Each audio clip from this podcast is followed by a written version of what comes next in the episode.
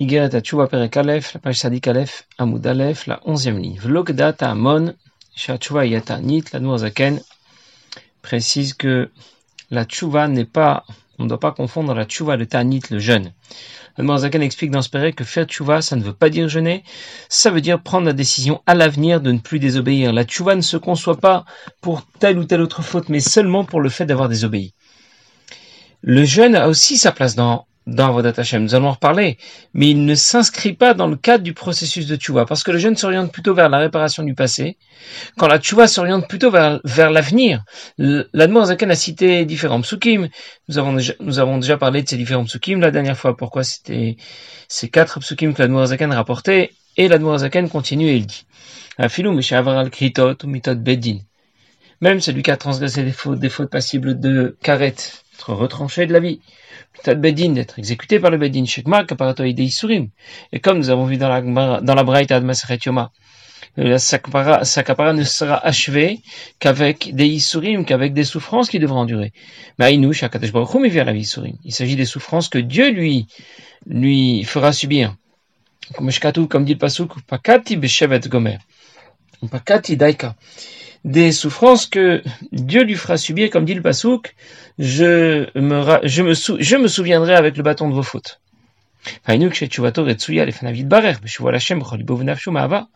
Mais la condition, c'est que sa tchouva soit agréée par Akadosh Baruch soit validée par Akadosh Baruch S'il a fait tchouva, si sa tchouva était motivée par amour pour Dieu, alors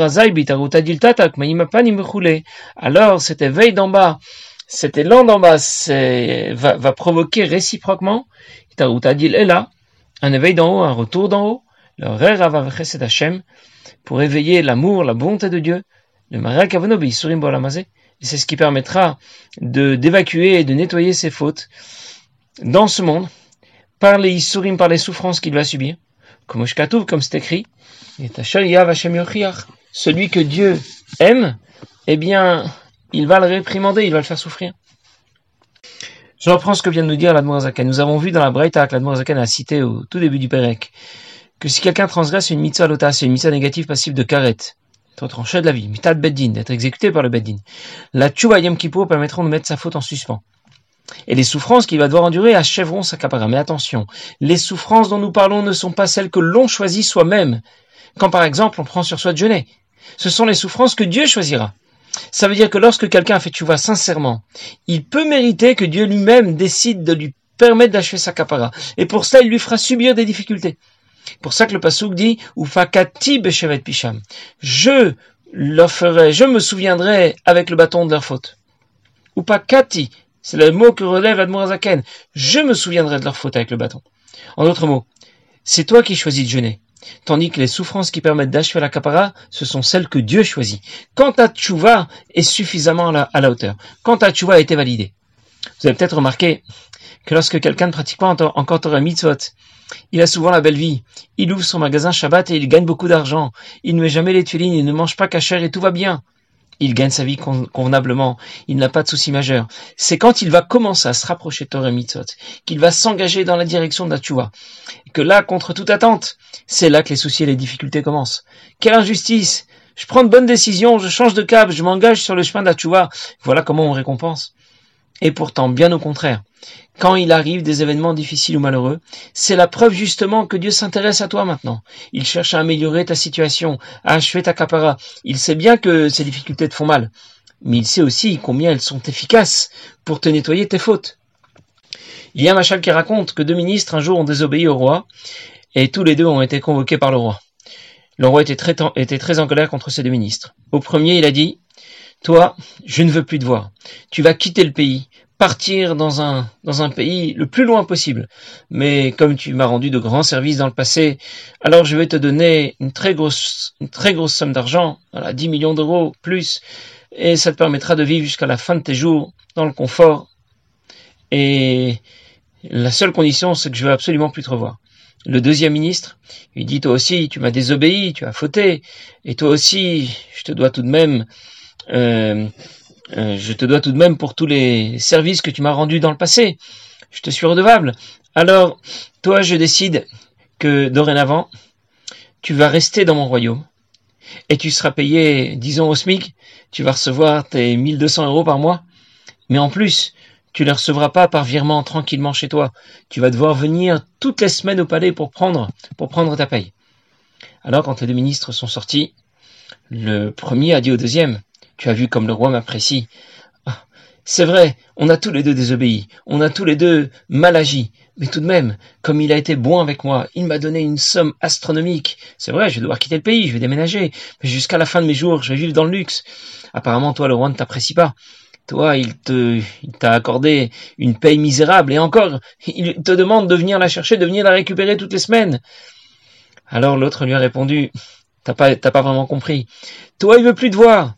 Il veut même pas savoir ce que tu vas devenir.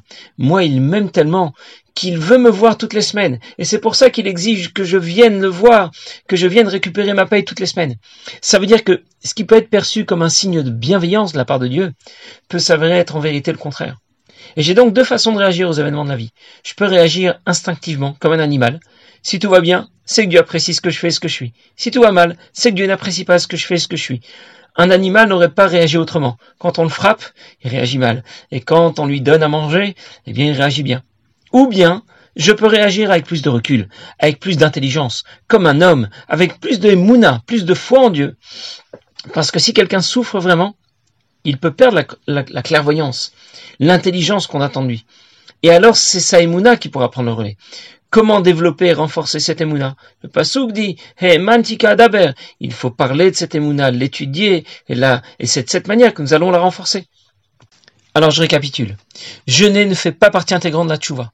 Jeûner ne fait pas non plus partie des souffrances dont parle la Braïta et qui permettent d'achever la après, après avoir fait tchouva pour des fautes passives de karet ou mitabi des Les souffrances, les difficultés de la vie, sont des sujets que la Zaken a déjà abordés dans le Perek Ravav, dans le chapitre 26 de Ikuta Marim. Il va encore les aborder dans le Perek Yudbet, dans le chapitre 12 de Gereta Tshuva, dans le Perek Yudalev, dans le chapitre 11 de Gereta Kodesh. Dans le douzième chapitre des Gereta Tshuva, nous y viendrons quelques semaines, la Zaken va rapporter l'exemple du soleil qui se déplace de milliers de kilomètres dans le ciel, quand l'ombre d'un objet se déplacera de quelques centimètres sur Terre, pour nous dire qu'il y a un rapport disproportionné entre ce qui se passe en haut et ce qui se passe en bas. Celui qui a commis des fautes va devoir les évacuer d'une manière ou d'une autre. Si sa capara est achevée dans ce monde, ce sera beaucoup plus simple et facile. Si sa capara est achevée dans l'autre monde, eh bien ce sera beaucoup plus compliqué et difficile. Il faut de toute manière obtenir cette capara. Dans ce monde, ça lui coûte moins cher. Dans l'autre monde, ça lui coûtera plus cher. Il vaut donc mieux obtenir cette capara dans ce monde, même si bien sûr ça fait mal, c'est difficile, mais beaucoup moins difficile que pour obtenir la capara dans l'autre monde. Un jour ou l'autre, il faudra payer et passer à la caisse. Et ici, ça coûte tout de même moins cher que dans l'autre monde. Payer ici, ça se mérite encore. C'est même pas toi qui choisis. Et comme Dieu est capable de nettoyer nos fautes sans aucune souffrance, eh bien, c'est d'abord ce qu'on lui demande. C'est ce qu'on lui demande de nous accorder. Ce qu'on dit tous les soirs dans Kirachema Shalamita. Avalo raim. On demande à Kadesh Baruch d'achever le processus de notre kapara sans souffrance, sans maladie. Maintenant, si Dieu a déjà pris la décision que les Yisurim sont indispensables, que ces souffrances euh, doivent, doivent, que, que, que l'on doit subir ces souffrances, alors il vaut mieux ici et maintenant qu'ailleurs et plus tard. Mais ces Yisurim, ne s'envisage qu'à condition qu'Akadosh Baruch accepte ta tchouva, à condition que la tchouva soit motivée par un amour puissant pour Dieu. Parce qu'il y a deux façons d'envisager la tchouva. Soit par amour pour Dieu, lorsque l'on va considérer qu'il est ton père, qu'il est ta vie, et tu décides de t'orienter vers lui, de te tourner vers lui. Soit par crainte pour Dieu. Ça peut être une crainte respectueuse, la crainte d'être puni. Mais en tout cas, ce n'est pas la tchouva la plus haute. La tchouva qui sera agréée celle dont parle Admorazaken, Tchouva Retsuya, une Tchouva agréée, c'est celle qui est motivée par amour pour Dieu. C'est celle qui peut engager Akadosh Baruch à achever cette kapara par des isurim, par des souffrances dans ce monde. Quand tu éveilles ton amour pour Dieu et que tu t'engages à faire tchouva, réciproquement, que maïma panim le panim, Dieu va éveiller son amour pour toi et te permettre d'obtenir la kapara. Tu as déjà beaucoup d'amour pour Dieu, mais il est caché au fond de toi. Où il se cache dans tout ce qui peut t'intéresser, derrière l'argent, les voyages, le sport et tout le reste. Quand tu éveilles davantage d'amour pour Dieu, tu développes plus d'intérêt pour Torah Mitzvot et moins d'intérêt pour tout le reste. Alors Dieu va éveiller réciproquement aussi davantage d'amour pour toi. Comment va se manifester son amour? Il va vouloir que tu te débarrasses de tes fautes qui t'ont sali. Et c'est pour cette raison qu'il peut choisir de te faire vivre des moments ou des événements difficiles. C'est là l'expression de sa grande bonté. Et c'est ce qui te permettra d'évacuer tes fautes, à moindre frais, dans ce monde. Comme dit le Pasouk, qui est Asher Hashem Yochiach, celui que Dieu aime, eh bien, il le fera souffrir. Et malgré tout cela, on lui demande tout de même de nous permettre d'obtenir cette capara à moindre frais, sans yisurim, sans souffrance, parce que rien ne lui est impossible. Alors en conclusion, faire tchouva, ce n'est pas jeûner. Et c'est pour cela que le Rambam, je vais citer tout de suite, n'intègre pas à la description du processus de la tchouva le fait de jeûner. La reine Rambam, Sefer Mitzot Gadol, Klal, Mitzat Tchouva. Pour ça que le Rambam ne parle pas de Taniot, ne parle pas de jeûne lorsqu'il euh, présente la Mitzvah de Tchouva. Bikritot Bedin, même lorsque cette Tchouva concerne des fautes qui sont passibles de carré, d'être tranchées de la vie, ou Bedin, d'exécution par le Bedin. Il n'évoquera qu'à Vidouy, Bakashat Mechila, le fait d'avouer, de reconnaître ses fautes, de demander pardon, comme c'était écrit dans la Torah, Vid vadu et le Passouk dit clairement que l'on doit reconnaître et avouer ses fautes. Faire tchouva, c'est changer de cap. Prendre la décision de ne plus jamais désobéir. Et cette décision sera aussi ferme et résolue que les regrets seront sincères et profonds. Alors je récapitule. Le jeûne ne s'inscrit pas dans la procédure de la tchouva. Mais ça ne veut pas dire que le jeûne ne sert à rien. Ça ne veut pas dire que le jeûne est inutile. Jeûner a beaucoup d'avantages et nous allons en parler dans les deux prochains chapitres. Le jeûne est une pratique intéressante, utile, même si ça n'a rien à voir avec la tchouva.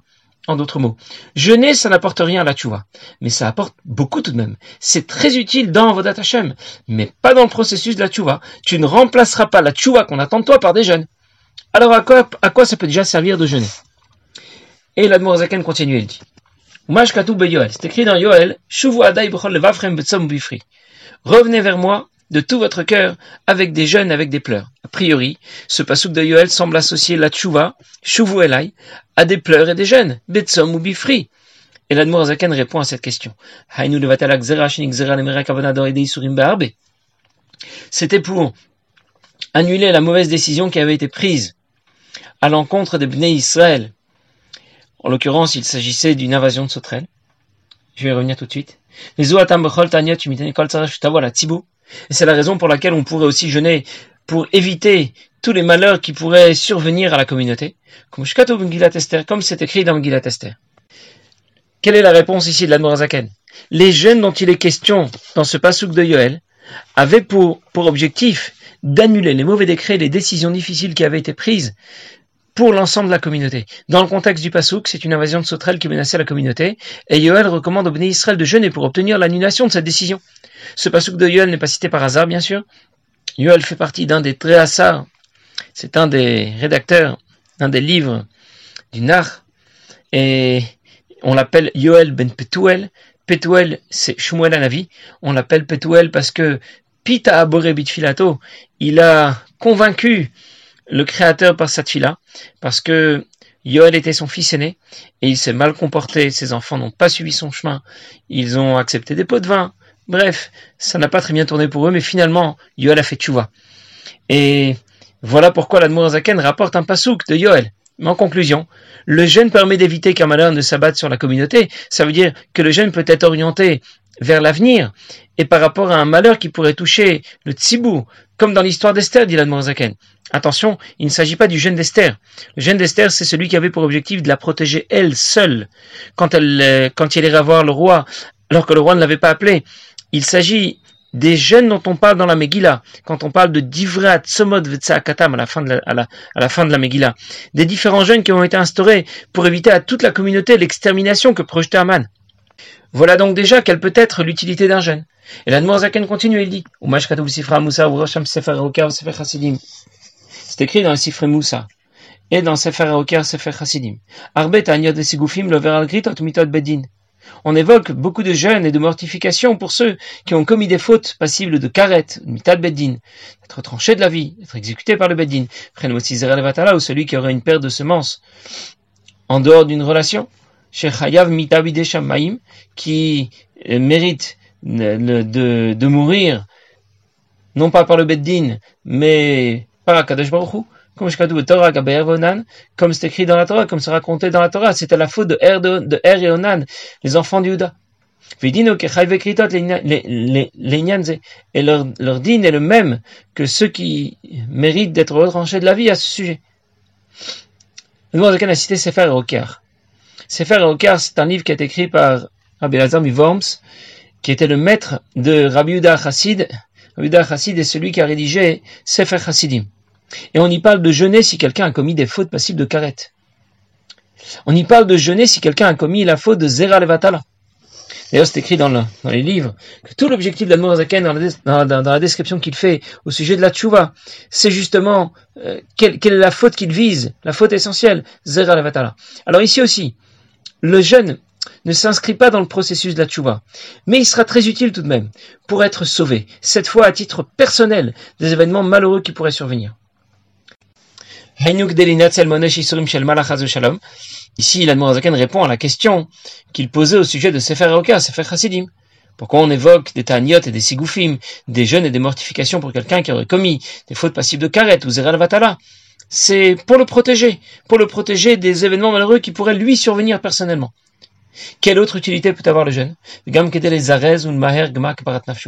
Ça peut aussi servir à accélérer le processus de sa capara. Le jeûne peut permettre d'accélérer la capara. Ça veut dire que lorsque quelqu'un transgresse une mitzvah lotaase, une mitzvah lotaase passible de karet, une mitzvah négative qui est passible de karet, il doit d'abord faire tchouva, ensuite attendre Yom Kippour.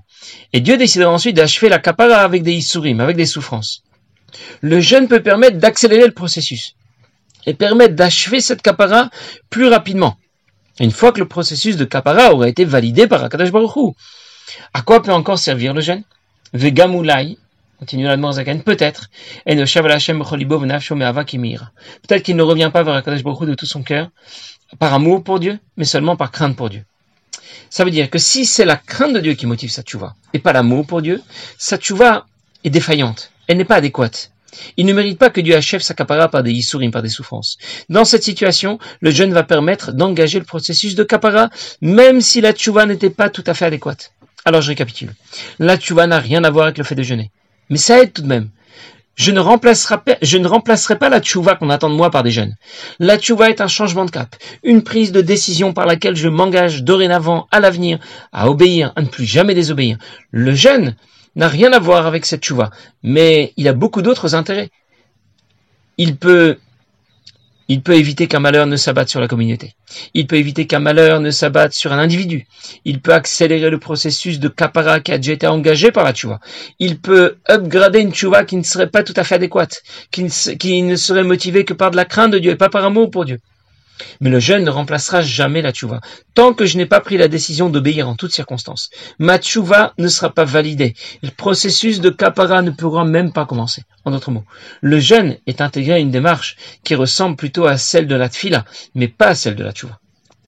On raconte qu'un jour, le mashpi Arishman Grenom a été reçu par le Rabbi Marash en Yichidut. Et il voulait lui demander un tikkun, comment réparer Tim Tumalev, cette euh, forme d'insensibilité pour la Torah et pour la Manque de sensibilité pour la Torah et la. Alors le Rabbi Marash lui a dit, et tu t'es déjà débarrassé tes fautes de jeunesse? Alors Rabbi Shimon lui a dit, il me semble que oui. Et le Rabbi lui a dit, je ne parle pas de t'en être débarrassé comme Ivan. Alors Rabbi Shimon lui a dit, ah, le Rabbi parle Bedakut de façon très fine. Alors que le Rabbi me donne un chemin pour faire tu vois, me dit sur quel chemin je dois, je devrais faire tu vois. Le rabbi a dit, ici, on ne dit pas sur quel chemin on doit faire tu vois. On ne donne que des tikkunim, que des, de quelle manière réparer euh, les, fautes du passé. Mais la vois, on doit la faire seule. Rentre chez toi et fais vois. Reviens dans un an et à ce moment-là, je te dirai quel tikkun apporter à ta vois. Et pendant toute la période qui a suivi, Rabbi Shmuel Grenom était investi dans Vodata Tshuva avec beaucoup d'amertume, au point que, à un certain moment, quand il regardait seulement dans la bibliothèque le livre qui s'appelle Derech Haïm de Admour qui parle, qui parle beaucoup de tchouva, eh bien, rien que le fait de regarder ce livre, et il se mettait à pleurer. Et c'est à cette période que Shmuel Grenom a pensé, et il a dit, que celui qui ne fait pas un cheshbon nefesh, qui ne fait pas un, un bilan sincère, au moins une fois par semaine, alors vraiment il ressemble à un animal. La tchouba est donc une décision que l'on doit faire seul, que l'on doit faire sérieusement, profondément. On ne la remplace pas euh, par rien, ni par un jeune, ni par une yichidut avec le rabbi, ni en allant au mikveh on donne la tztaka. La tchouva, on doit faire soi-même, seul, et s'orienter dans la bonne direction, prendre la décision de ne plus désobéir. Passez une bonne journée.